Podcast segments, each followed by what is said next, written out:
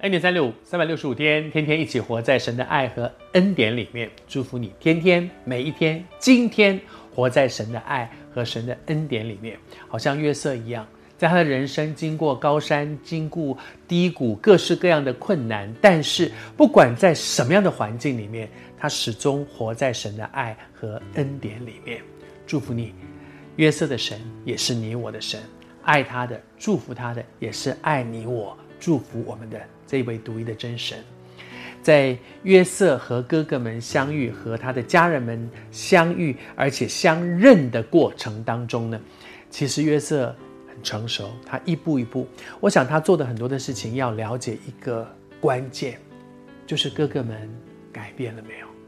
当年那个为了自己的利益可以陷害他的哥哥们，为了嫉妒可以陷害他的哥哥们，今天还是这样的人吗？所以他做了一些安排，把小弟弟要带回来了。而这个时候，他要看看哥哥们的反应是怎么样。圣经上说，哥哥们的反应是这样的。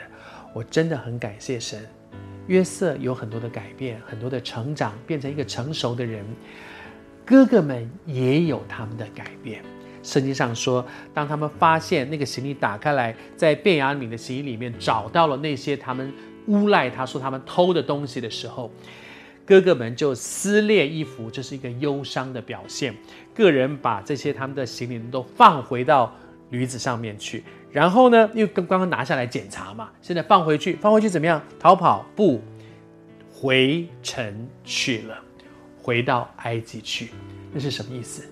就是跟小弟弟一起去面对问题。他们没有丢下小弟弟说不关我们的事哦，是他哦。我在他那儿找到了，那那他他自己负责任了。啊，刚刚刚才讲的是随便说的嘛。那现在呢现在是他出事了，不，他们非常认真的同担重担，这就是爱，爱就会有承担，有爱就会有承担。你爱一个人，他不管发生什么事，你会跟他在一起。如果没有爱，就一旦出事了，就啊，真的，上帝祝福你啊，我就走了。可是有爱。那个爱不是只是轻轻松松的一句话，而是可以真的彼此承担在神的恩典里面。读到这里，我相信约瑟其实心中也七上八下，因为不知道这一次回来的是谁。这次回来的是真的就是小弟一个人被抓回来吗？看到小弟当然很开心，但是如果只有小弟回来，我想约瑟是很伤心的。哥哥们还是没有改变，还是出事了。